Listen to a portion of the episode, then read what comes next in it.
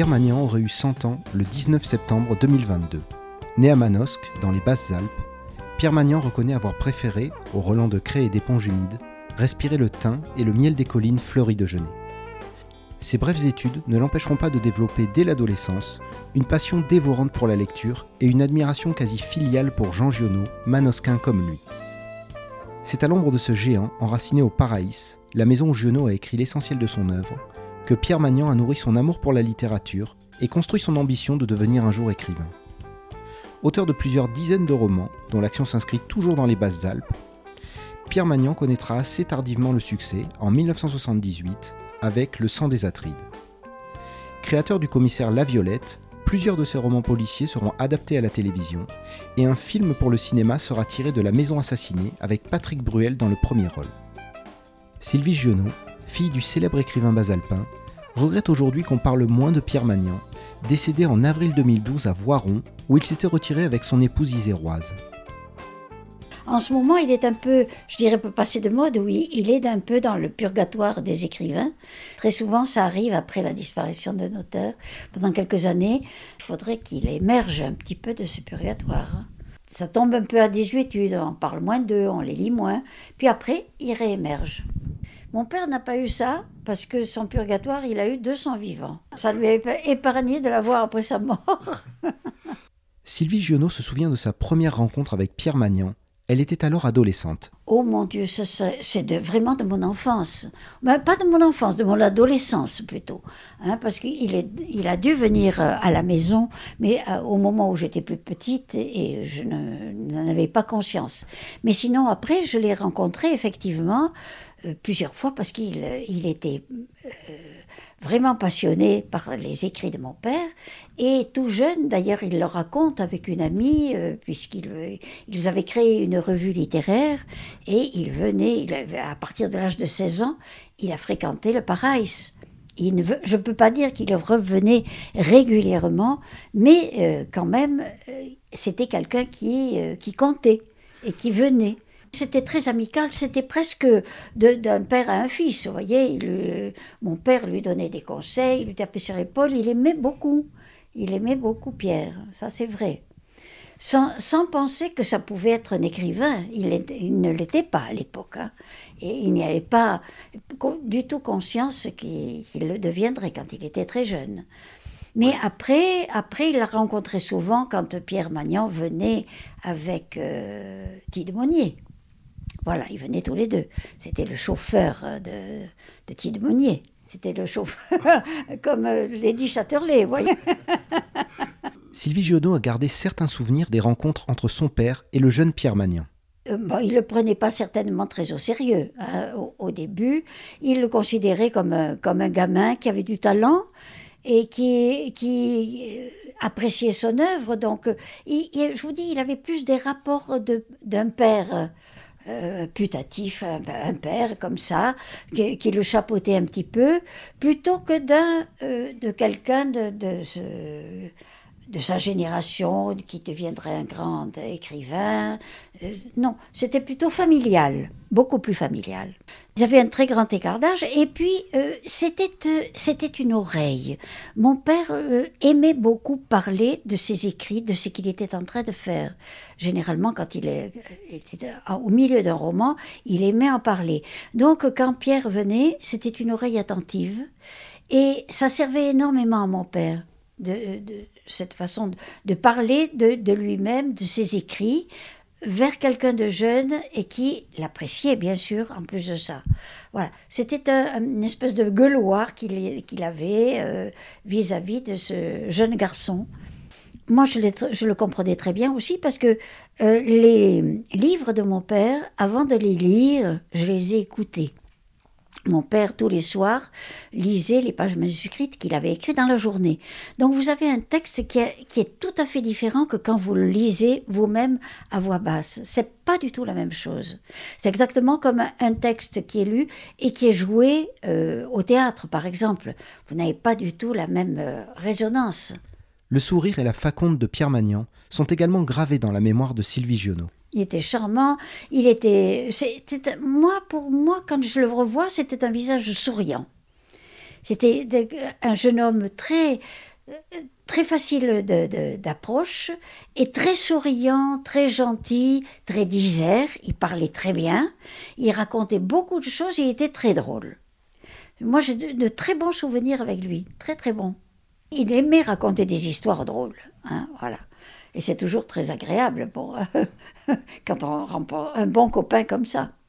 Jean Giono, qu'il rencontrait au Paraïs, était souvent, sinon toujours, au centre des discussions entre Sylvie Giono et Pierre Magnan. Beaucoup de respect, une grande admiration pour mon père, très très grande. Euh, genre plutôt idole, vous voyez. Mais c'était l'impression d'une personnalité sur un jeune homme. C'était de temps en temps qu'il venait, c'était pas euh, habituel. je l'ai vu très, très jeune parce qu'à ce moment-là, il habitait Manosque, mais plus tard, après, bah, il a fait sa vie et il, ne venait pas régulièrement euh, voir mon père. Mais quand il venait, oui, il était très présent. Ça ne m'étonne pas qu'il y ait eu quelquefois des coupures avec mon père. Il y a eu la même chose avec Lucien Jacques. On ne peut pas être toujours d'accord avec, euh, avec ses amis. On peut se fâcher qu'avec des amis, sinon on ne se fâche pas avec des ennemis. Puis il faut bien se libérer un petit peu de cette emprise qu'on a jeune pour, euh, pour émerger, pour devenir quelqu'un. C'est ce qu'il a fait aussi.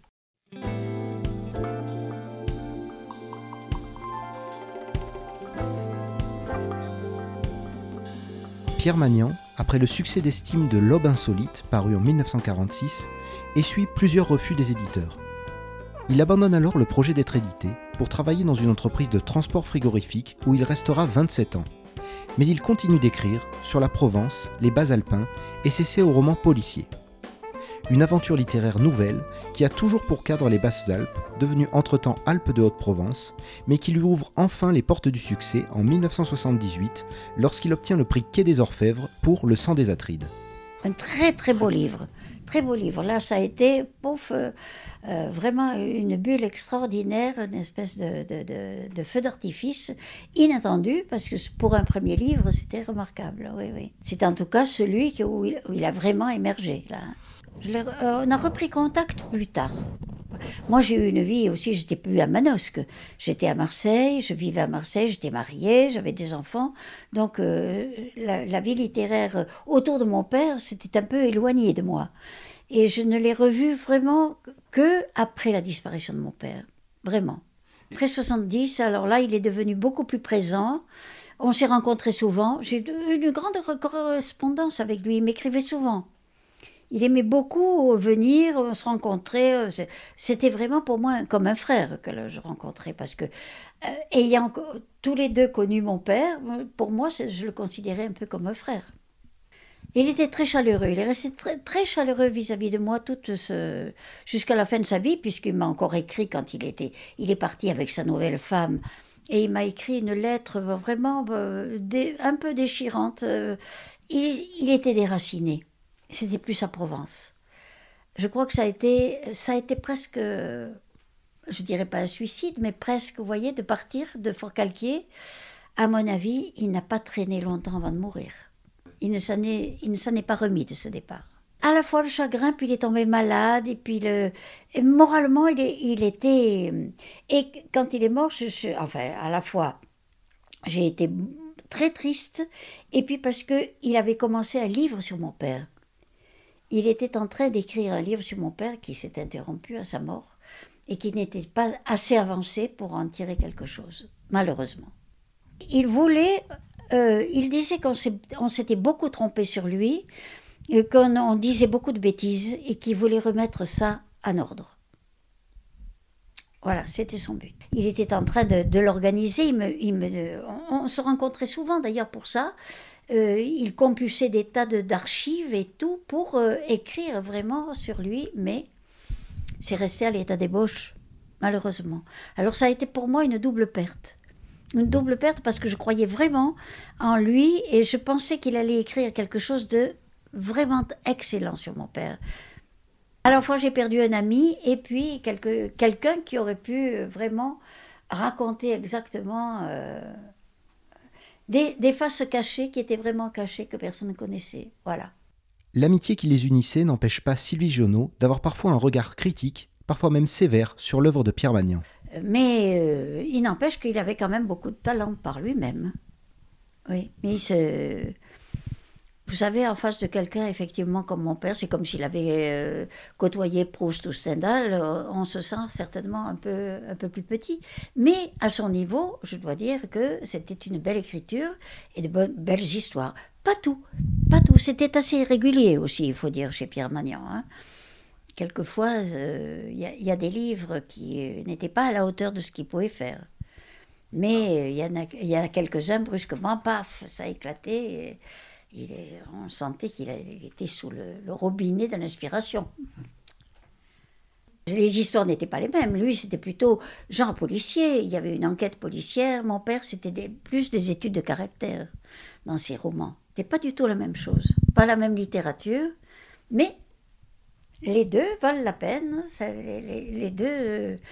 Il n'y a pas de très mauvaise littérature, vous savez. Il y a toujours quelque chose à prendre dans un livre. Euh, alors, il y en a un qui m'a agacé. C'est La Maison assassinée. Tout simplement parce que mon père a écrit une histoire à peu près semblable et qu'il connaissait, mais qui était un roman inachevé de mon père qui s'appelait Dragoon. Et La Maison assassinée, ça vient de là. Alors ça m'a un peu agacé. Il a été publié dans la Pléiade, mais il était trop inachevé pour en faire un, un livre. Donc il a été mis dans la Pléiade, dans les additifs, si vous voulez. Voilà.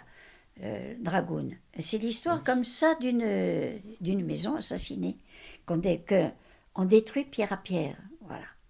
Alors quand j'ai lu ça, ça m'est resté dans la gorge. Je me souviens plus si je lui en ai parlé.